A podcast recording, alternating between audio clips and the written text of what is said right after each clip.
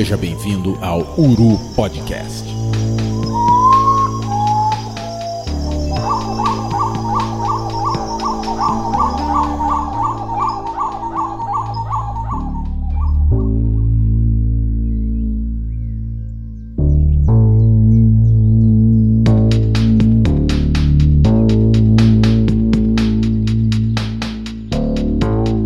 Bom dia, boa tarde, boa noite, amigos das aves. A gente está de volta das férias depois de, eu ia dizer um longo e tenebroso inverno, mas eu acho que pelo tema do episódio de hoje, eu acho que não cabem os adjetivos. Eu preciso agradecer demais o engajamento de vocês nas nossas redes sociais, lá no Instagram e no Twitter, em podcasturu. Uh, nosso último episódio, depois daquele turbilhão, depois do episódio da Arpia, me deixou muito feliz com o feedback que a gente recebeu de vocês. E um abraço especial, a gente agradece sempre a todo mundo que acessou lá o nosso Apoia-se no barra Projeto Uru. É, eu preciso, claro, agradecer nominalmente a todos os nossos apoiadores, as nossas curruíras, Fernanda Miquelina Dias, os nossos Gaviões Carijó, o Atos José Rodrigues e a Roberta Reduane Freitas, os nossos tangarais, Tiago Almeida, que amanhã está pousando aqui em São Luís, vai ter foto e vai ter passarinhada, Teca Rezende, Rodrigo Silveira Machado, Aran Rodrigues Cardoso e Larissa Fernanda da Silva, nosso Jacuz de Estalo, que amanhã, inclusive, gravaremos um episódio sobre esse fantasma. Um abraço para todo mundo dessa categoria, em especial para o Luiz, Leandro Rios, Lídia Rebei Queiroz e nossa grande águia de raste, Paulo Fonseca. Galera, quem quiser, quem puder acessar lá em revistauru.com, urupodcast.com, vai ver o que, que a gente anda aprontando. Saíram algumas novas ilustrações lá no perfil operado pelo Fred, no Pintura Naturalista. Dei uma conferida, umas ilustrações especiais, inclusive tem ilustração que não é de ave. E hoje a gente visita o mais meridional de todos os continentes, uma área de mais de 14 milhões de quilômetros quadrados. A gente se prepara muito, eu sou muito friorento, confesso para vocês. 12 graus eu já estou morrendo. A gente vai lá para o Polo Sul, nos preparando, nos paramentando para passar três meses no lugar mais frio da Terra. Essa parte de embarcar no Walkhead C-130 Hércules me animaria bastante, mas a parte do frio nem tanto. A gente estende o tapete vermelho da ornitologia para a ornitóloga mais incrível do extremo sul do planeta, a doutora Julia Vitória Groman Singer. Julia defendeu a tese alguns dias atrás. A gente tentou não incomodá-la tanto, porque ela está no intervalo pós-defeito de tese e pré-campanha de pesquisa. Ela faz uma pesquisa em parceria com o Instituto Antártico Chileno. Júlia é uma autoridade nas áreas de ornitologia, ecologia e biologia de aves marinhas e costeiras com a linha de pesquisa desenvolvida nas áreas de ecologia espacial e trófica, de aves antárticas, aves limícolas, etologia, tendências populacionais e impactos antrópicos sobre populações de aves. Com sua experiência em rastreamento remoto de aves, anilhamento, análises espaciais e comportamentais, análise de isótopos estáveis e de conteúdo estomacal e trabalho de campo em locais remotos, bota remoto nisso. Ela ministra palestras, cursos e atividades de divulgação científica, atuando em colaboração com o Comitê Nacional da Associação de Pesquisadores Polares, em início de carreira, Apex Brasil, instituições de ensino. Atualmente é pesquisadora do Laboratório de Ornitologia e Animais Marinhos da Unicinos e coordenadora da Secretaria de Multimídia da Apex Brasil. Depois dessa apresentação bem extensa, Júlia, seja muito bem-vinda ao Uru Podcast, o microfone é seu. Muito obrigado por estar aqui com a gente. Desculpa, eu perdi, eu perdi o teu áudio. Perdi o teu áudio. Sabe que na Antártica a gente tem um problema de comunicação, né? Que lá não tem internet direito, não chega rádio, não chega nada. Então a gente tá sempre nesse desafio da comunicação. Então, começando já com esse análogo à nossa situação antártica. Bom, eu queria muito te agradecer pelo convite, por essa apresentação. Muito bacana. fico muito feliz por ter um interesse em em falar sobre mais aves marinhas, né? Eu tô aqui para puxar aquela sardinha, aquela lula pro meu petróleo gigante. eu parei de falar porque eu tava tirando uma foto de uma caderneta que eu achei aqui mexendo nas minhas coisas e a capa é um pinguim de adélia. É uma coincidência doida. No dia do episódio eu tava mexendo nessas coisas e achar isso.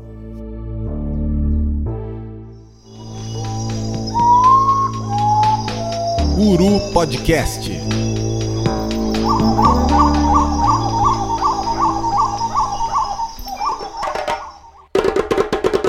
Bom, meus amigos, eu preciso fazer um disclaimer gigantesco aqui antes de iniciar propriamente o episódio, porque são várias confissões, né? É... Esse ano a gente conseguiu participar do primeiro Avistar, foi meu primeiro Avistar, foi o primeiro Avistar em loco assim da Uru, eu fui com o Henrique, né? Evento sensacional, não canso de falar isso. E, e eu lembro assim de, de pegar a programação, a gente recebeu um livro super chique assim, fazia o credenciamento e vinha aquela programação que não era cardápio QR Code, era um negócio impresso, bonito, que, que eu guardei, todo mundo acho que guardou. E a primeira reação, porque eram muitos eventos em paralelo, era tu sair marcando o que tu queria ver, né? Assim, cara, esse aqui vai ser no lugar tal, lugar tal, e o horário choca, então vamos ver qual que eu quero ver. E, e assim, eu bati o olho na apresentação que, que tava lá separadinha pra Júlia, né? Sobre em, em, especial, a gente vai falar de, de uma ave em especial, mas de uma maneira bem geral sobre aves marinhas e assim. Eu sou, eu moro numa ilha, né? Mas assim, Maranhão, Ilha de São Luís.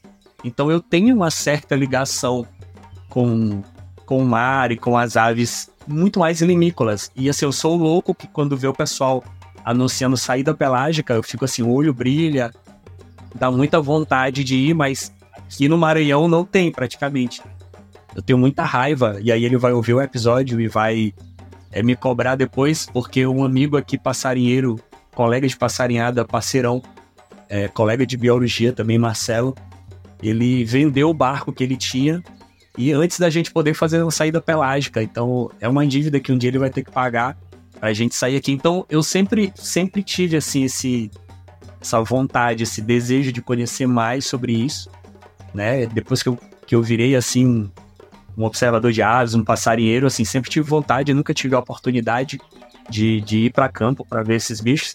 E assim, quando eu bati o olho ali na programação, eu marquei logo aquela apresentação. E perdi a apresentação da Júlia, não consegui ver toda, assim, cheguei já, já no final. E eu me lembro bem, assim, depois de ter visto o, a apresentação, eu dei uma volta, assim, nos estandes, e eu tava indo em direção a outra apresentação e a Daniela vinha, a Daniela Maia, um abraço, Dani ela já vinha com o olho brilhando, assim, meio que gesticulando, assim.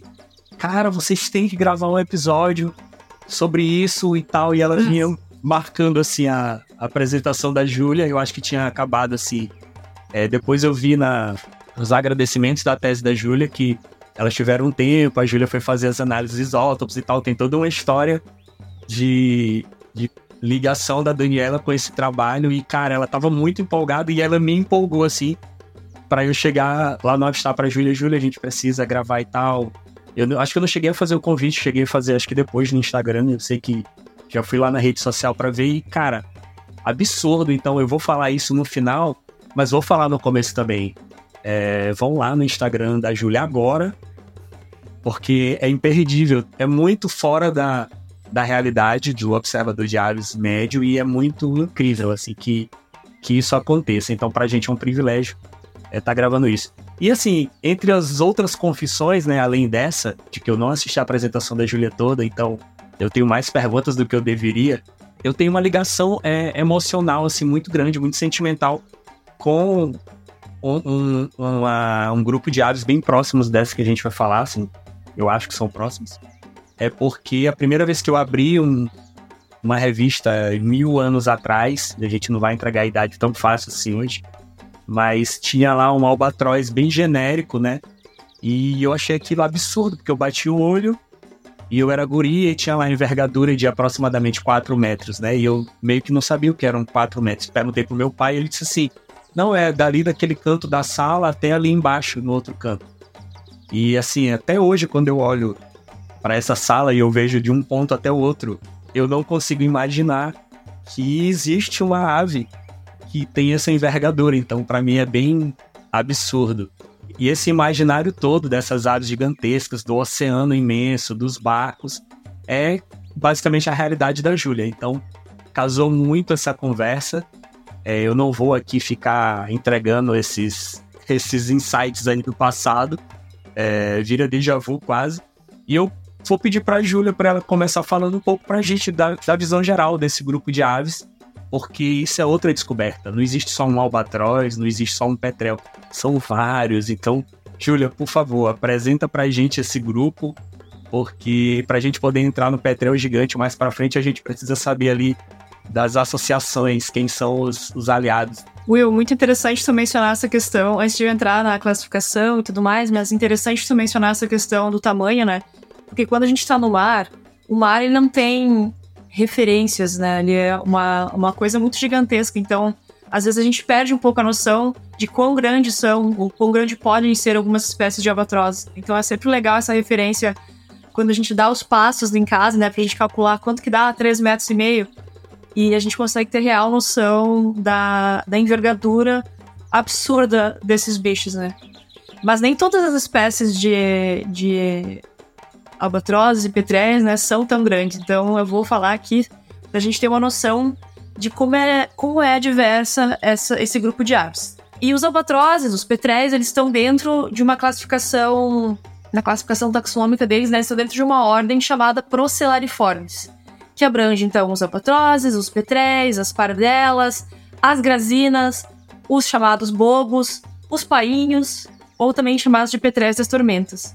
E eu acho muito legal que o termo, a palavra procela, ela vem do, do latim e ela significa tempestade. E eu acho que é muito acertado esse nome porque esse grupo de aves ele triunfa, né, onde os mares são mais agitados, são mais é, inóspitos para nós humanos, né? Para eles é uma festa. Então eu acho muito legal, né? Procelo. E nessa ordem, tem quatro famílias. Né? A família Diomedide, que é a família dos albatrozes, a Procelaride, que é dos, dos petréis, das pardelas e dos bobos, e a Oceanitide, que é dos painhos, ou petréis das tormentas do sul, né, do hemisfério sul, e a Hidrobatide, que é dos petréis das tormentas do hemisfério norte. E esses petréis das tormentas, eles são os menor, as menores aves marinhas que existem. Elas parecem andorinhas do mar, né? Em alguns lugares até, até se chama assim. E enquanto a gente tem, então, tem albatrozes de envergadura de 3 metros e meio, a gente tem alguns petréis das tormentas que podem ter apenas 30 centímetros de envergadura, né? Ou seja, a distância de uma ponta da asa a outra.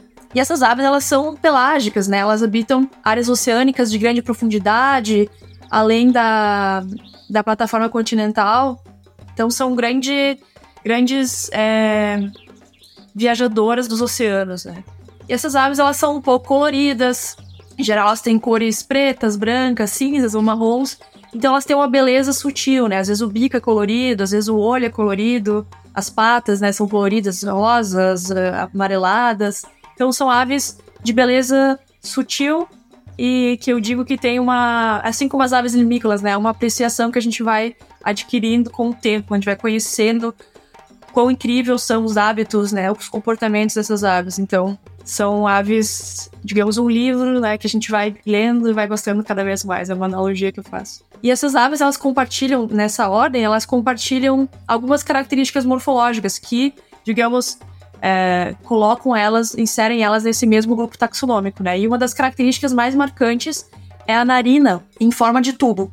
Então, a gente, né, a gente tem, uh, por exemplo, aves uh, passeriformes, né, podem ter narina, enfim, mas é uma narina que fica como se fosse um buraquinho no, no, apenas no bico, né? Já os procellariformes, eles têm tubinhos, tubos, que são as narinas. E aí os diomedide, né, os albatrozes, eles têm narinas posicionadas bilateralmente no bico, né, então tem uma de cada lado, e os petréis têm narinas em formas de tubo, posicionadas no topo do bico, né? Então essas narinas são fusionadas. E esses bicos, eles são longos, geralmente tem uma, uma ponta bem afiada, que eu posso dizer com propriedade que é afiada, inclusive já fui muito bicada e não recomendo. E, essa narina, ela tem uma função olfativa, tá? os, os petréis, os albatrozes, eles têm um olfato muito desenvolvido, que faz parte da forma como eles leem, né, como eles uh, se localizam no ambiente é através dos odores da, das presas, enfim, né, da, da, da, produtividade, digamos assim.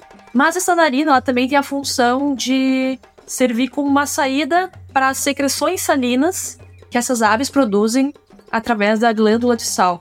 Talvez você já tenha ouvido falar dessa glândula, que é uma. é como se fosse um, um segundo rim que está presente em aves que habitam ambientes salinos. Então, a, essas aves, elas ingerem uma quantidade muito maior de sal que aves que vivem em ambientes de, de alga doce, por exemplo, né? Então elas precisam excretar, essa, essa glândula ela retira esse excesso de sal do organismo e aí sai numa secreção aquosa, assim, pela, pela narina. Então muitas vezes a gente observa uma ave marinha, a gente vai ver que tem um biquinho de. Um, uma pontinha de. uma gotinha de água no ponto do bico e é essa secreção. Tô falando da morfologia, né, do, das narinas. Aí eu tô aqui Tu foi falando e foi, foi voltando aqui, eu, eu abrindo a revista mil anos atrás, e o bicho que eu achava que era um albatroz, não era um albatroz, porque eu lembro que eu colocava, colocava uma folha assim de papel vegetal para desenhar, né? Bicho assim, e o bico era bico de petrel, porque era o tubo na parte superior assim do bico. E eu, eu abri aqui o All the Birds of the World, eu tô vendo aqui que tem os desenhos dos bicos dos albatrozes e é bem diferentão dos petréis. E era um petrel bicho. E era um morfo branco, provavelmente, porque eu tô vendo aqui que tem um negócio de morfo branco no meio, a gente vai chegar lá. E assim, né, tinha uma página dupla com esse bicho aí. Olha só. então a tua primeira paixão foi o petrel, não foi o albatroz. Cara, e tinha na, nessa página dupla, tinha um quadradinho e tinha uma ave chamada, eu não vou, tô procurando e não vou achar, claro, é Pufino dos ingleses, que provavelmente era. Deve ter algum gênero aí, algum Pufinos da vida, sei lá, enfim. Mas falava da glândula de sal. E aí eu lembro que eu fiquei, cara, assim, gurizão, muito impressionado com aquilo. E, fala, e a explicação era textualmente o que tu falaste. Que eles se alimentavam de lulas e tal, e acabavam ingerindo água do mar. E para dar conta de excretar o excesso de sal, eles tinham que ter o auxílio dessa glândula de sal e que expelia. Eu lembro que eu fiquei assim, impressionado, que falava que eles expeliam excesso de sal pela narina em forma de tubo. Eu fiquei chocado com aquilo. Enfim, prossiga. É, essa, essa característica da glândula, ela é compartilhada, se não me engano, tartarugas, tubarões também tem, né? Então são estratégias que a evolução encontra, né, para para compensar por esse excesso de, de ingestão de sal nesses ambientes. Bom, mas outra característica, assim, que é marcante dessas aves, né, desse grupo, é que eles todos têm, em geral, né, asas longas e estreitas, especialmente os albatrozes e os petréis gigantes. E essas asas, elas são aerodinâmicas, né? Elas, elas foram feitas para uh, um voo super eficiente, de, em que não seja preciso bater muitas, muitas asas, né? Então, as aves marinhas desses grupos, elas não, não batem, por exemplo, as asas como as gaivotas batem, né? Que é frequentemente.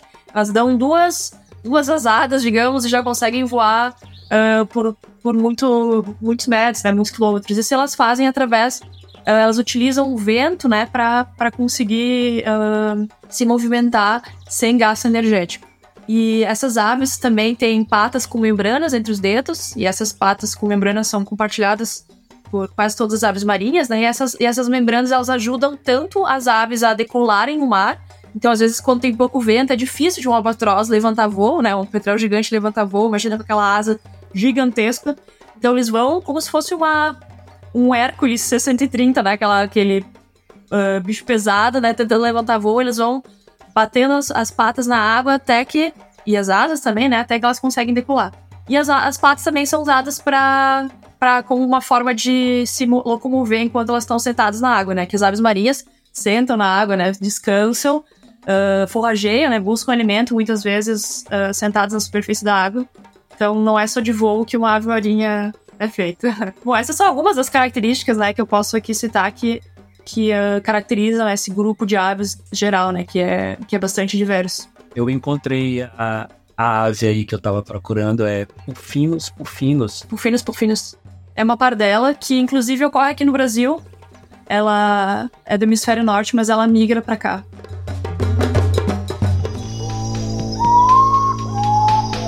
Uru Podcast.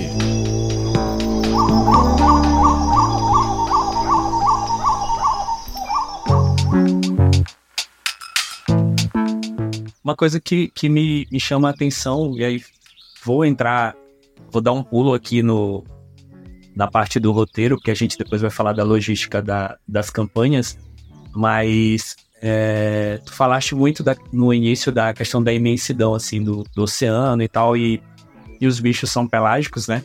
Inclusive, pessoal, vocês precisam, tá?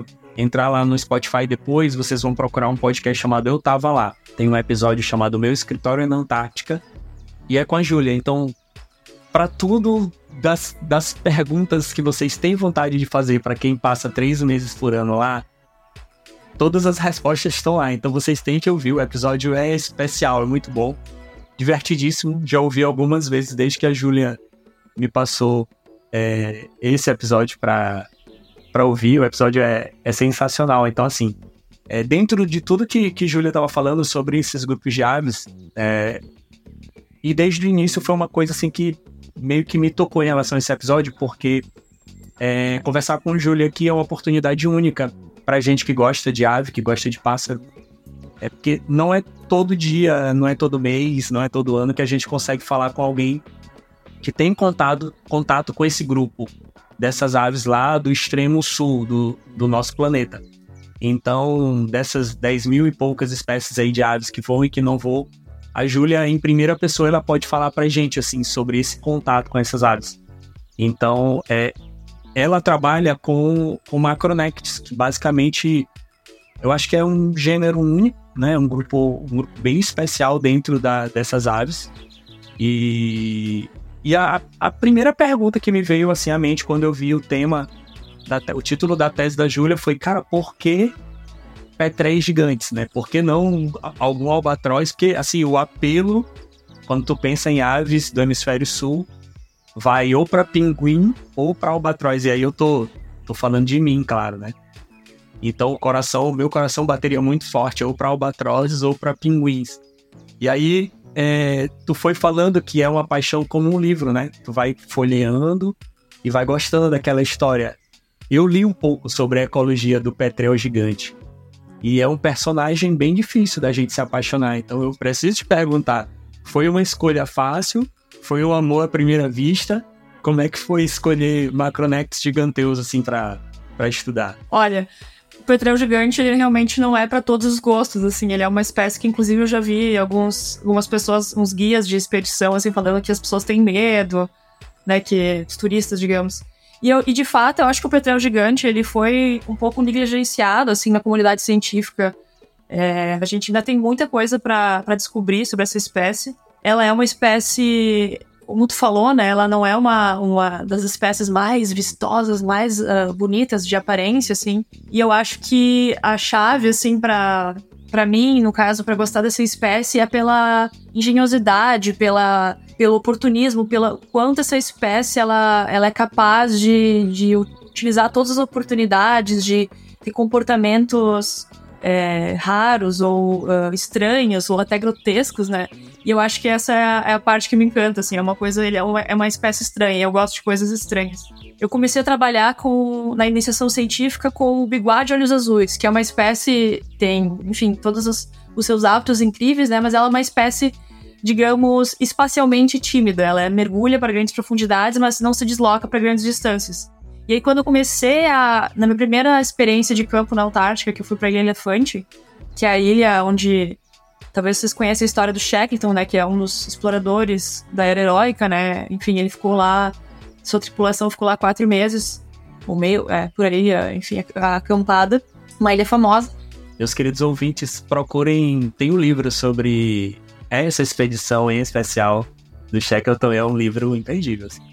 É, é uma história de resiliência e otimismo que eu sempre gosto de utilizar como exemplo, porque tudo parece mais fácil, né? Quando a gente vê Todo campo parece mais fácil frente a essa história absurda. Mas enfim, então foi lá que eu conheci os petréis gigantes em terra.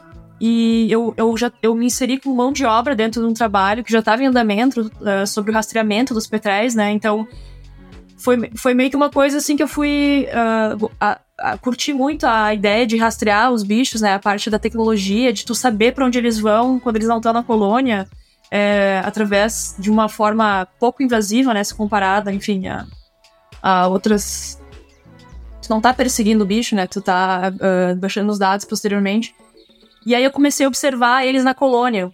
Porque quando a gente vê essas fotos, esses vídeos, geralmente é o bicho é agressivo ali, comendo uma carcaça, brigando, é todo cheio de sangue, é um bicho, né, bruto. E aí na colônia que eu vi os casais é, trocando uh, enfim, uh, carinhos, né, entre aspas, se comunicando, é, tocando o bico, limpando um ao outro, né, preening, é, cuidando dos filhotes, os filhotes é a coisa mais linda do mundo. Então, eu comecei a ver o lado não grotesco dos petréis, né, o lado de cuidado, o lado de carinho. Então, eu, eu, eu gosto de todas as facetas, né? Mas foi bem, foi bem bonito, assim, poder ver esse lado que a gente só vê quando a gente tá na colônia, que é todo esse processo onde o bicho tá vulnerável, né?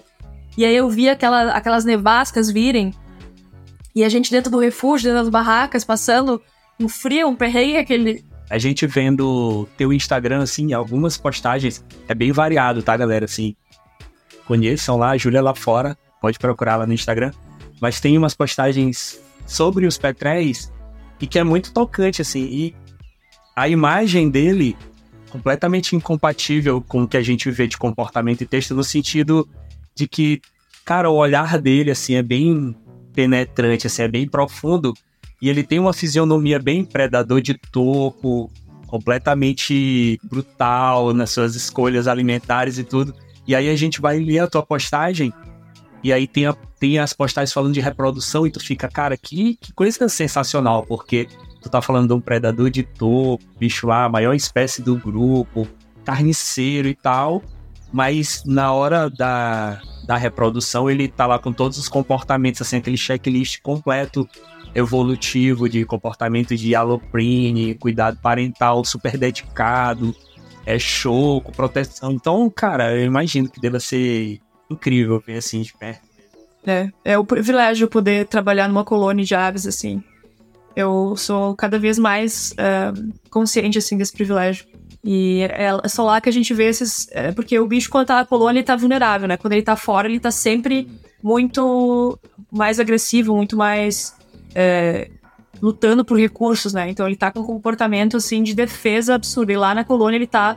Não com a guarda baixa, mas ele tá... Uh, mais voltado ao filhote, né? Mais voltado ao parceiro. Então é bem, é bem interessante. E eu ia dizer que a gente vê as nevascas chegando e aqueles.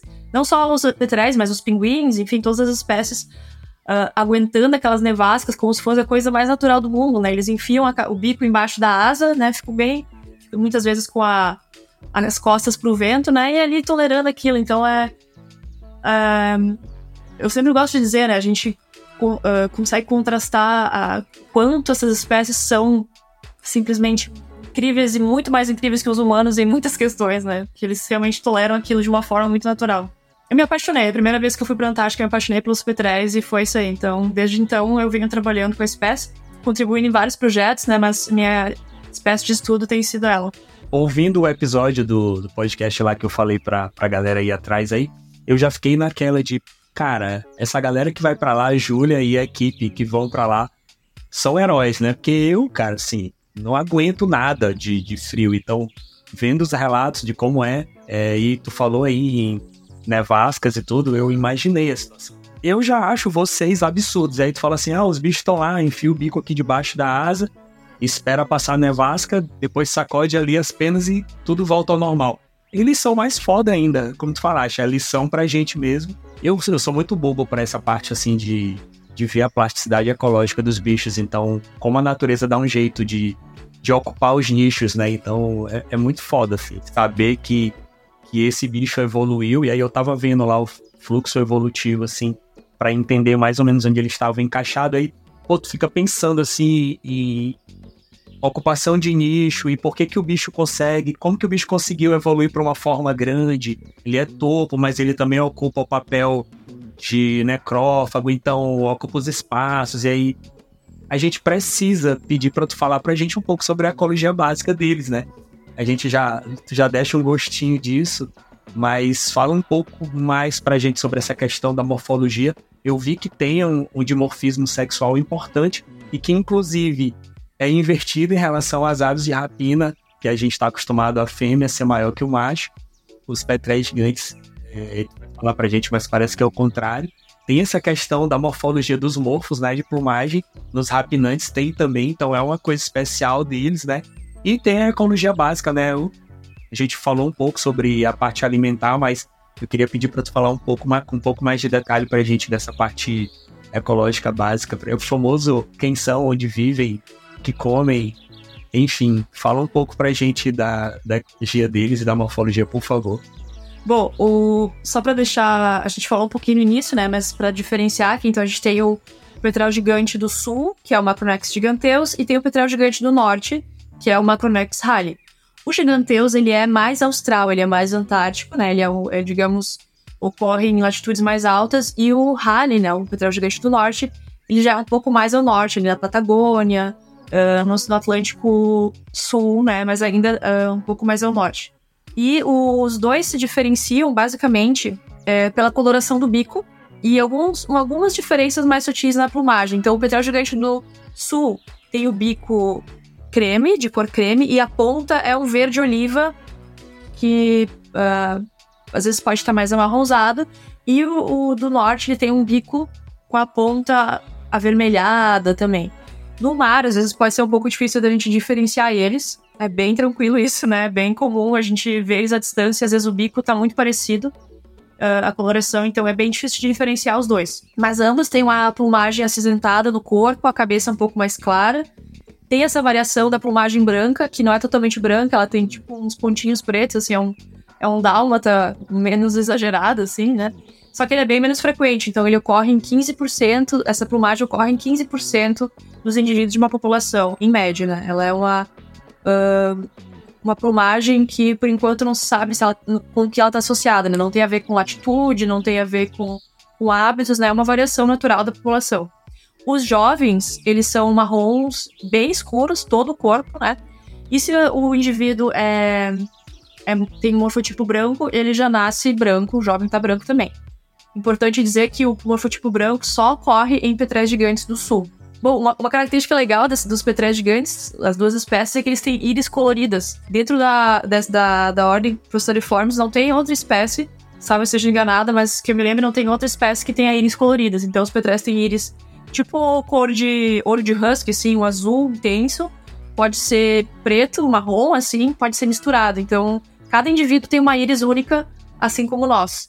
E então, indo para os hábitos alimentares, né, que é, digamos, uma das minhas grandes, dos meus grandes interesses, né, os petréis, como a gente falou, eles são generalistas, eles são muito oportunistas, eles estão sempre nos surpreendendo com novos comportamentos alimentares, então eles comem presas vivas, como peixes, lulas, crustáceos, comem outras aves, é, como pinguins, como ah, pombas do cabo, né, eles matam essas aves, às vezes as aves são doentes, às vezes não. Às vezes é uma oportunidade que eles conseguem matar. Eles comem carcaças de mamíferos marinhos, de aves, placentas de mamíferos. Eles comem uh, baleia viva. Então eles, a baleia tá lá se alimentando, às vezes numa rede de pesca ali. Eles vão lá e bicam a, as costas da baleia e comem pedaços até a baleia sair fora. Eles comem filhotes de mamíferos marinhos, matam por exemplo, filhotes de lobo marinho. E recentemente a gente descobriu que, além da cereja do bolo, de toda a, brutalidade dessa espécie, eles também são canibais. Então, adultos machos comem filhotes da, da espécie, mas que não, não do seu próprio ninho, nem da sua própria colônia. A gente viu que são indivíduos que vêm de fora da colônia e consomem esses filhotes. E para finalizar, o último comportamento que a gente descreveu é que eles também são coprofágicos. Eles consomem cocô, um alimento assim, com todo o seu charme, cocô de foca também. Então, assim, a gente brinca, não tem o que os petrais gigantes não comem. Então, por isso que a gente tá sempre descobrindo novos hábitos, novas, novas presas, novas coisas que eles uh, se aventuram a comer. E como tu falou, tem a questão do dimorfismo sexual, né? Então, de fato, os machos, eles são muito, não é muito maiores, mas é tem bicos 15% mais longos que os das fêmeas e acho que pesam aí 2 quilos às vezes a mais que as fêmeas. E essa diferença no, na, na morfologia, né, ela está associada ao diferente uso do espaço e dos recursos. Então, os machos e fêmeas diferem na sua dieta, especialmente no período reprodutivo, que eles estão mais limitados, né, nas áreas que eles podem ir. Então, as fêmeas comem mais peixes, lulas, presas pelágicas, de fato, e os machos são mais costeiros se alimentando de carcaças de pinguins, de carcaças de mamíferos, dependendo da, da disponibilidade, né? E essa, os petréis gigantes, ao contrário de muitas aves uh, da família Procellaridae, né, eles reproduzem em superfícies planas, como os albatrozes. Né, e as, muitos petréis reproduzem em cavidades, em penhascos. E os petréis, por reproduzirem em superfícies planas, eles têm uma tem colônias grandes, densas, né? E muita interação social entre os indivíduos. Então, os indivíduos estão o tempo todo se vendo, e por isso eles desenvolveram um comportamento social muito grande também. Então, os petréis, eles têm vários comportamentos de comunicação, diferentes formas de vocalizar, diferentes formas de, de sinalizar que eles estão incomodados ou que eles estão submissos a outro indivíduo. Enfim, e também está associado ao sexo, né? Alguns, os machos são mais agressivos e as fêmeas são mais é, um pouco mais tímidas uh, que os machos. Enfim, então é uma espécie que tem aí um prato cheio de coisas pra gente investigar, né, de comportamentos. E é uma espécie predadora de topo, então ela tem uma importância muito grande no ecossistema antártico.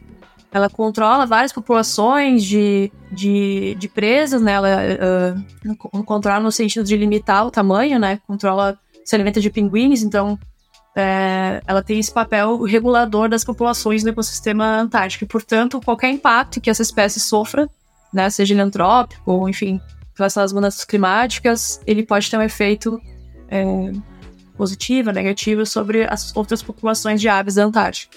Eu, eu fui ler, né, fui ler algumas coisas da tese e eu tinha que fazer a pergunta, né, da escolha da espécie, mas vendo o, no resumo já fica claro assim a importância de se estudar o petrel gigante, porque primeiro que pelo fato dele ser predador de topo, a parte.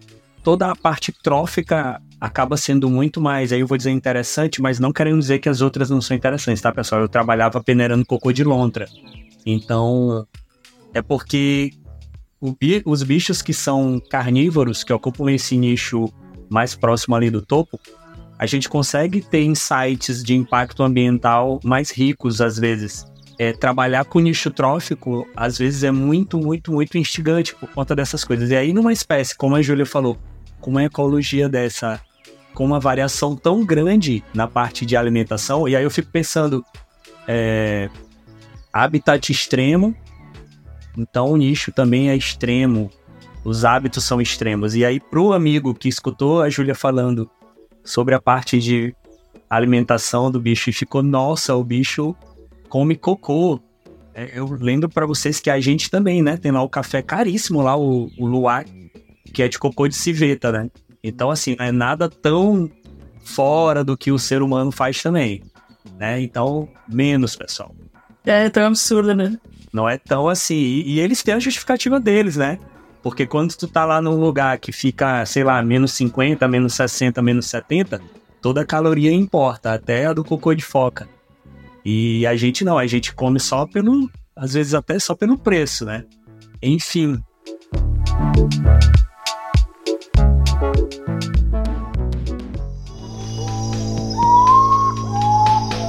Uru Podcast.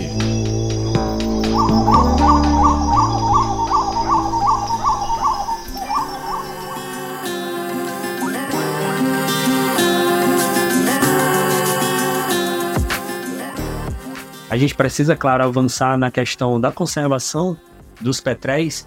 Eu, eu acredito que o status deles é. Eu acho que é low consangue para as duas. Uhum. Mas nesse, nesse pós-avistar até hoje, até essa nossa gravação, eu consegui assistir o, o, o Nosso Mundo, eu acho que é o Nosso Mundo, o 2. E tem um episódio sobre o albatroz de, de Laysan, que é uma ilha lá no, no extremo oposto, né? Eu acho que é próximo do Havaí, né? É Pacífico Norte e tal. Midway. Isso. Eu fiquei muito, muito, muito chocado com a questão do, do dos plásticos, cara, microplástico, filhote de albatroz e de outras espécies é, morto na praia, já em decomposição, repleto de resíduo plástico. E eu vi algumas postagens tuas com, com com plástico no, ali no, nas ilhas e tal do, do Atlântico Sul. É, e aí eu queria que tu falasse pra gente não sobre o status de conservação do, do petróleo gigante, mas eu queria que tu falasse um pouco pra gente de uma maneira geral, assim, pela tua experiência de pisar lá no Atlântico Sul, de estar tá sempre lá nessa região. é, como é que essa questão dos resíduos lá, é, do ponto de vista desse bioma tão importante, como é que tá essa situação? Porque a, a gente, a gente que tá aqui, eu que tô todo dia no mangue, eu vejo ali, né, resto de rede, resto de boia, é, é, garrafa PET e tudo. Mas eu não esperaria em locais tão inóspitos, locais tão extremos, que a situação tivesse como eu vi lá no, no episódio. E aí eu queria que tu falasse um pouco pra gente como é que é no Atlântico Sul, qual é essa experiência da questão dos resíduos plásticos lá.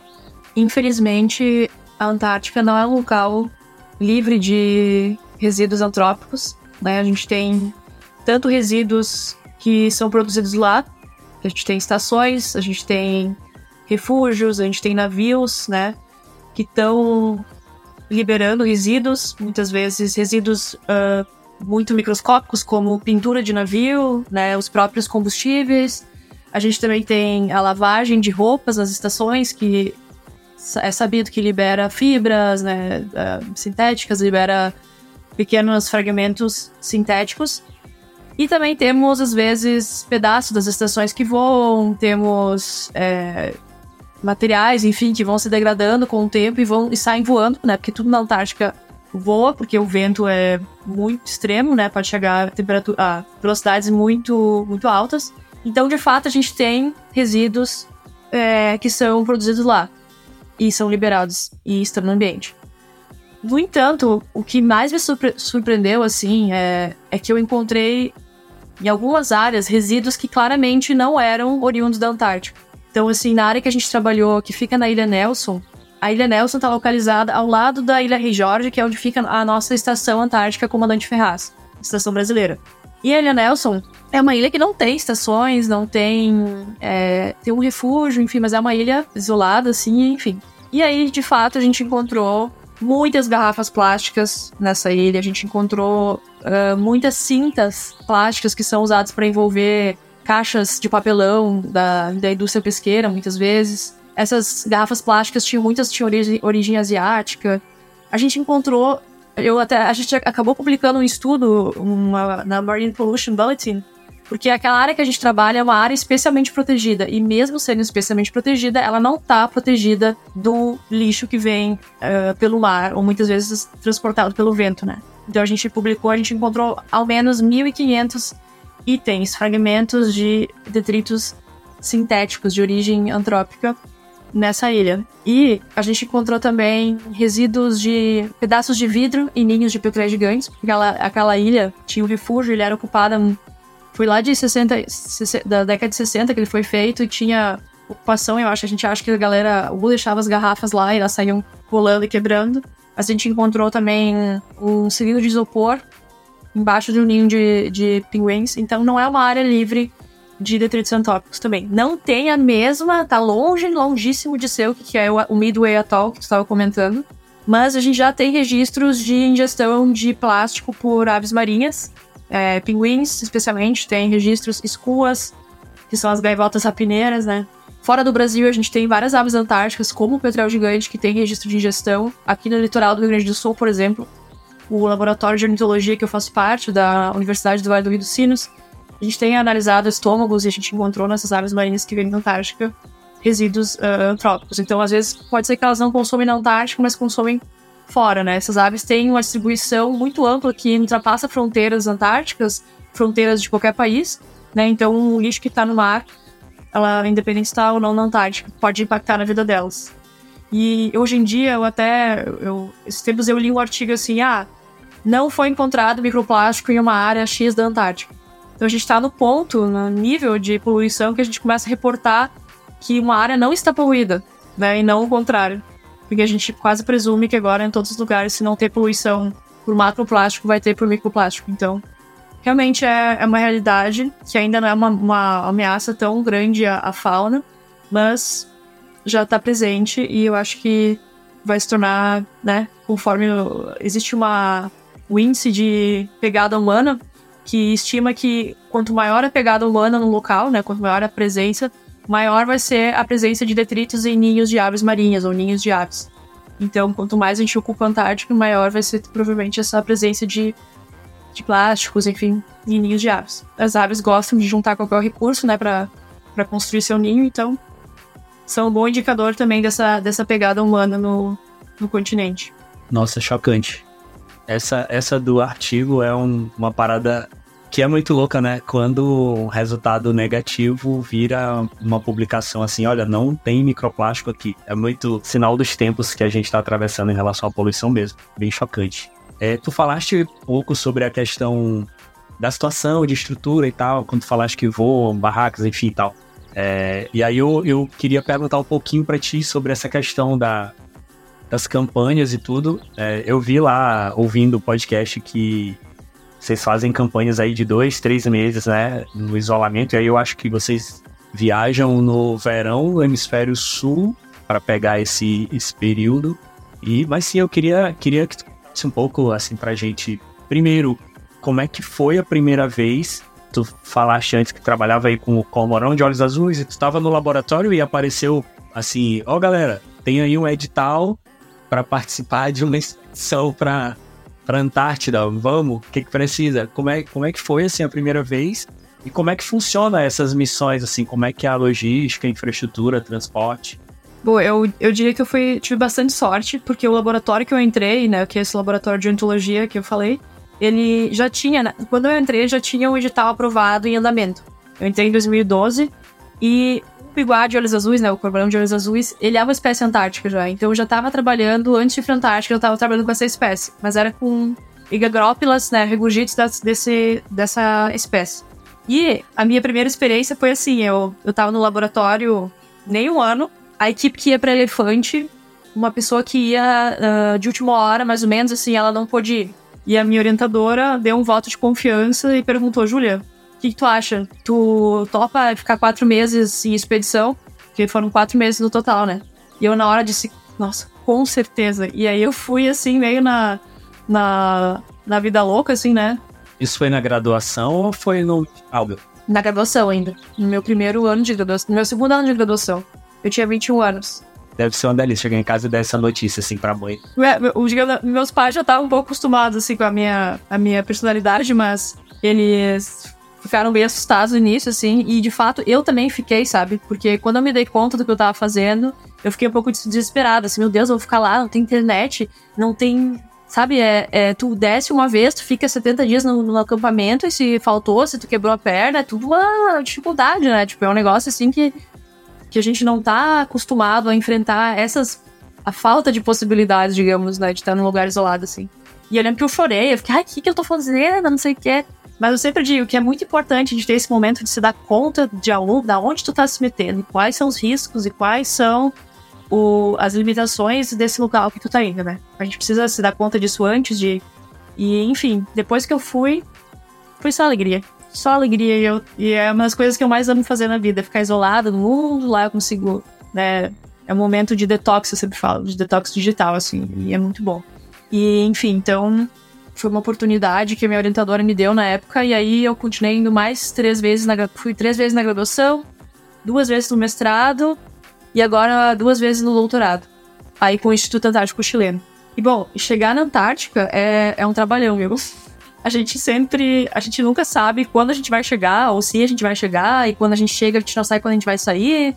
Porque tudo pode mudar, a natureza é a grande rendidora da, da, da situação, então às vezes tu acha que tu vai conseguir ser re retirado do acampamento e vem uma nevasca e fica duas semanas preso. Então, uh, uma das primeiras coisas que a gente aprende é sempre manter as expectativas moderadas, porque tudo pode acontecer, né? A gente tem que aprender a lidar com imprevistos.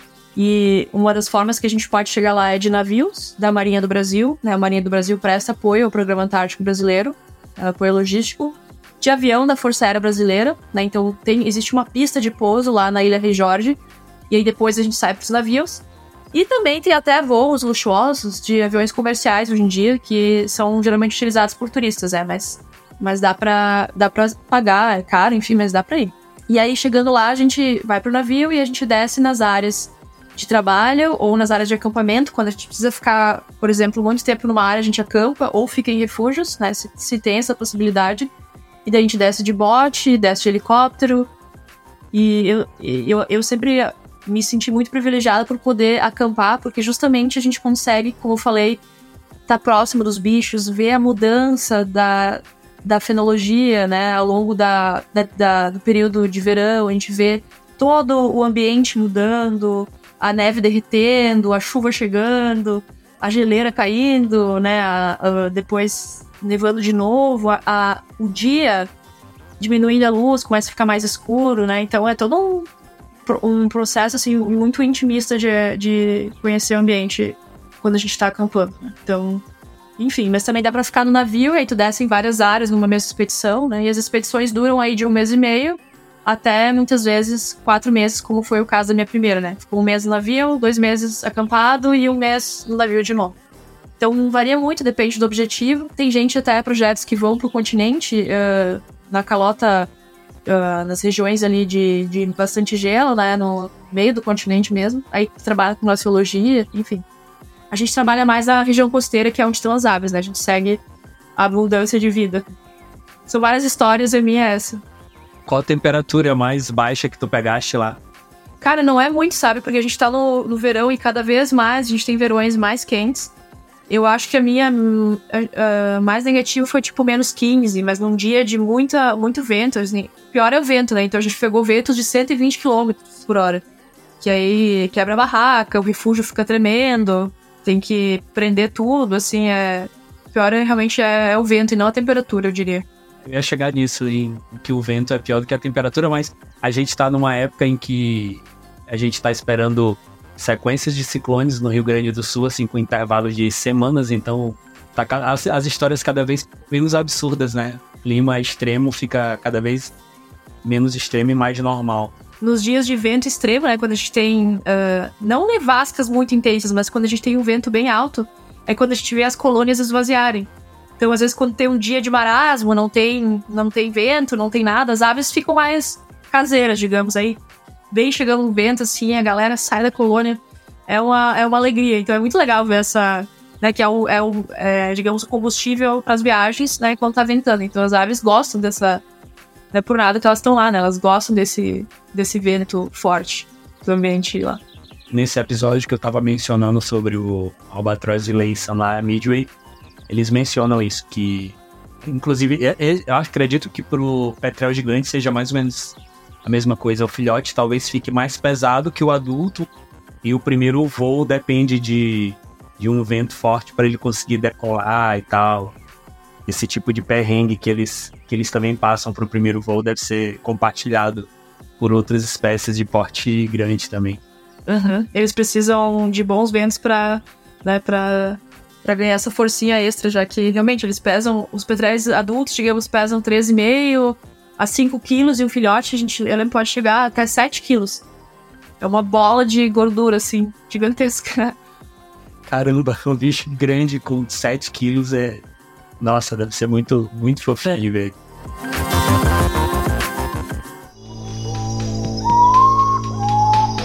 Guru Podcast.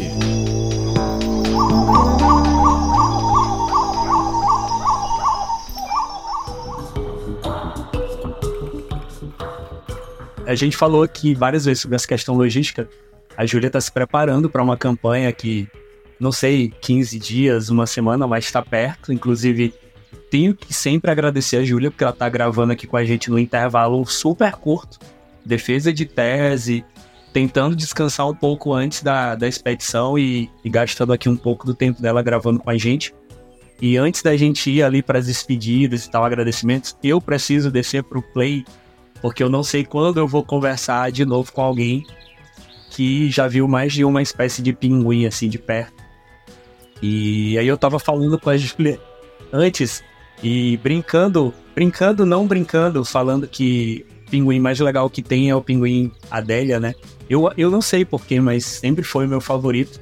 Se eu tivesse descoberto que existe uma espécie de pinguim que bota ovo na selva, numa mata, e cria o filhote lá dentro lá da, da floresta, eu acho que é do gênero Eudiptes lá, que o bicho coloca o ovo lá na, uma floresta da Nova Zelândia, eu descobri isso há pouco tempo, talvez essa fosse a minha espécie favorita.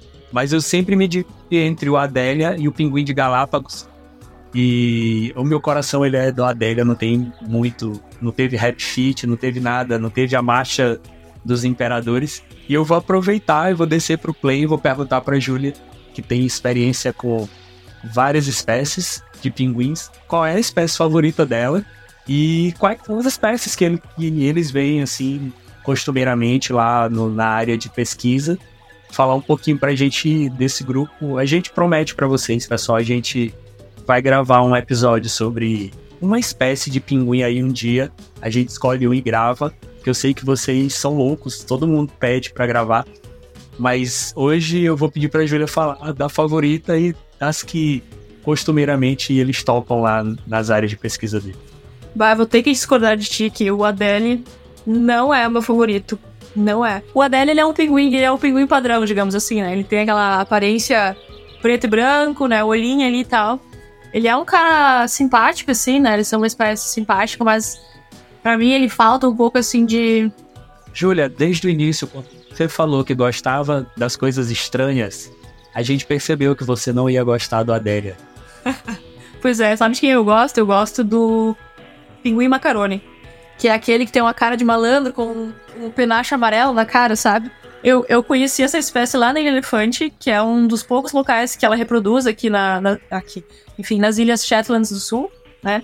E eu tive a oportunidade de trabalhar com uma colônia lá que tem 20 pares reprodutivos, sabe? Colônia bem pequena. Mas esses bichos são tão curiosos, eles têm essa, esse penacho amarelo na, na cabeça. Tem vários, né? Do gênero uh, Eudiptes. Essa espécie é Eudiptes chrysolophus. E eu não sei, eles têm assim a, é, uma, uma, uma aparência muito, muito intrigante. Porém, o meu segundo pinguim preferido é o pinguim papua, porque, por causa da personalidade dele mesmo. Porque ele é um pinguim é, forte, grande, né? Ele é, ele é maior que o, que o Adélia, que o pinguim antártico, que o pinguim macarone. Só que ele é muito gentil. Ele é. Ele é como se fosse assim. Ele é calmo, ele não briga, ele não. Sabe, as colônias são menos densas. É, eu tô pensando também no, no, na questão de trabalhar com eles, né? Eles são espécies que são menos agressivas. O pinguim antártico, por exemplo, é um bicho agressivo, eles estão o tempo todo brigando, se batendo, correndo pela colônia e bicando um ao outro, assim, é um. É, um, é intenso, é intenso trabalhar com o pinguim antártico, né? O pinguim de barbicho também se chama. Então eu diria que o pinguim macarone e o pinguim papua são os meus favoritos. E a gente vê lá, então, essas duas espécies, né? O pinguim antártico também, que é aquele que tem a, a, a linha no, no, queixo. A gente vê o, o pinguim rei, às vezes, em alguns locais, porque eles estão começando a colonizar algumas áreas da Antártica, especialmente ali na Ilha Elefante. Tem algumas, tem várias áreas que tem colônias. A Ilha Elefante, ela é a ilha mais uh, setentrional, digamos, é mais ao norte das Ilhas Shetland, então ela está mais próxima da América do Sul que é onde o pinguim re reproduz. Então eles estão começando né, a aproveitar essa, essa onda de calor, diminuição das temperaturas no verão, eles estão começando a colonizar essas áreas. E a espécie que eu vi apenas uma vez, em todas essas sete vezes que eu fui para lá, foi o pinguim imperador. Famigerado pinguim, uh, a gente só consegue ver no, em áreas mais continentais, né? Ou mais ao sul, na península.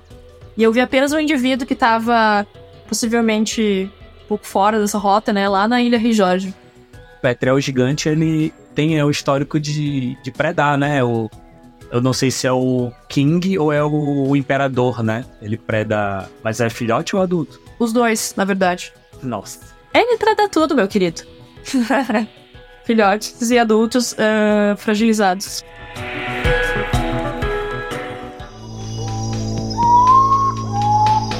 Guru Podcast.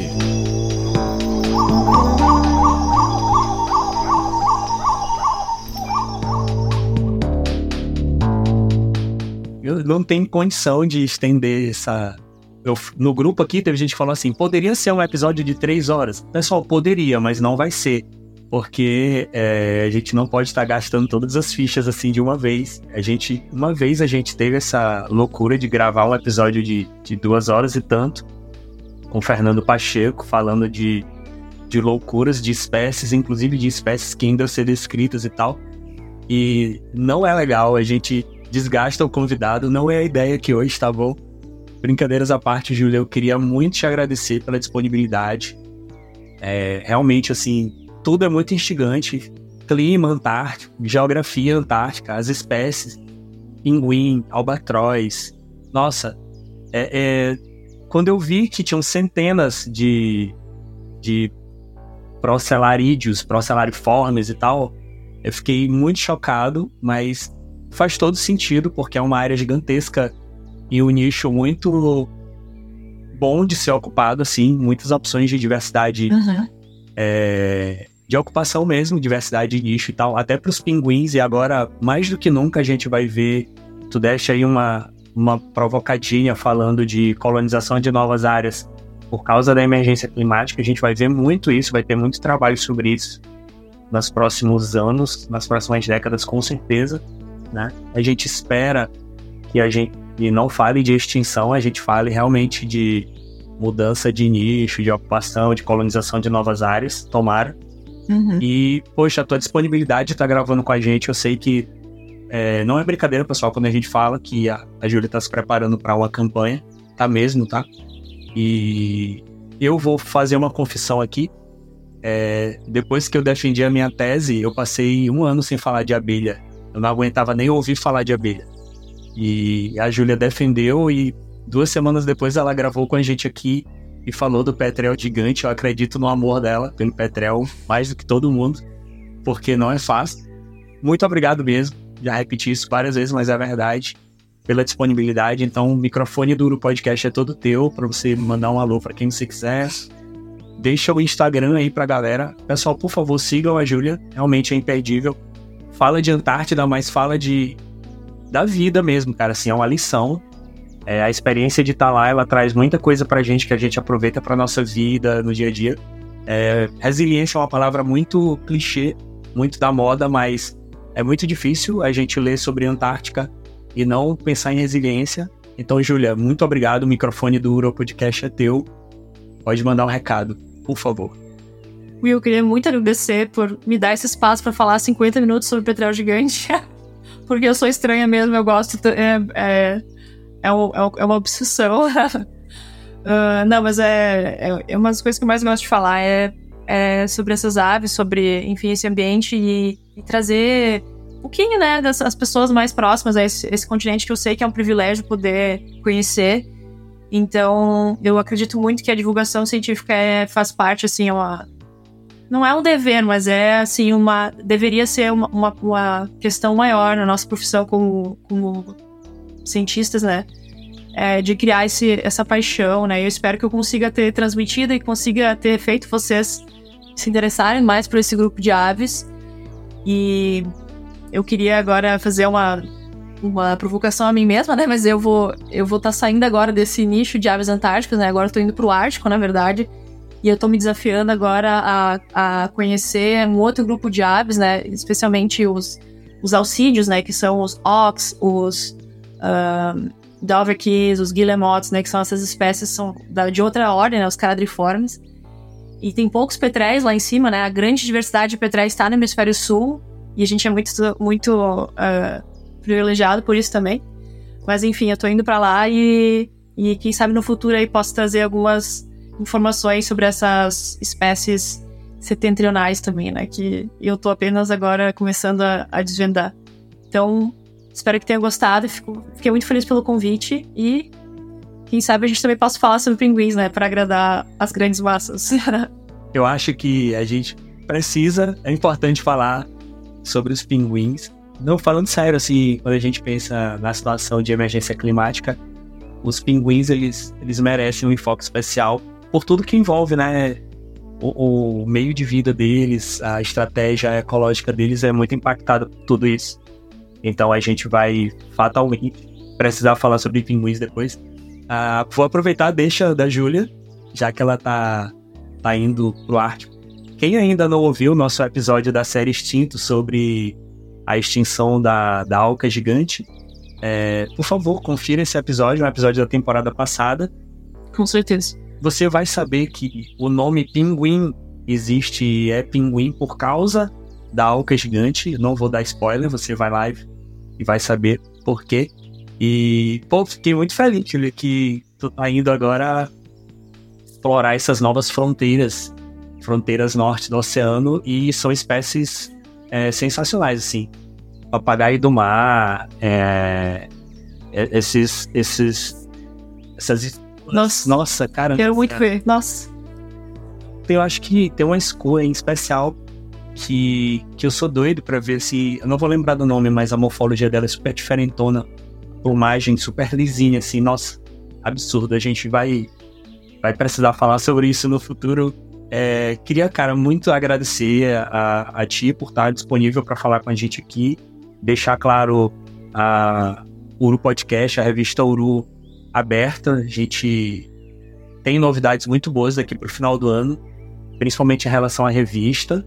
Né? A gente está tá querendo mudar um pouco o enfoque da revista, levar ela para um lado, eu vou dizer, mais científico, ponto de vista estrito da palavra, assim, mas a gente vai entrar em detalhes sobre isso para frente. Mas mandar um abraço para todo mundo que ouviu esse episódio, falar pra gente que falar para vocês que a gente tá atento para trazer outros outros conteúdos para vocês, tanto lá na revista quanto aqui no Uru Podcast. Como eu falei no início, a gente está gravando o episódio Neomorphos amanhã e tem outros episódios da série Extintos que estão saindo agora esse mês e no próximo. Então você não pede por esperar. Eu mando um abraço especial para os nossos apoiadores e também para todo mundo que segue a gente tanto no Twitter quanto no Instagram. Quem esteve aqui com, com a Júlia fui eu, Will Mesquita, e até o próximo episódio do Podcast.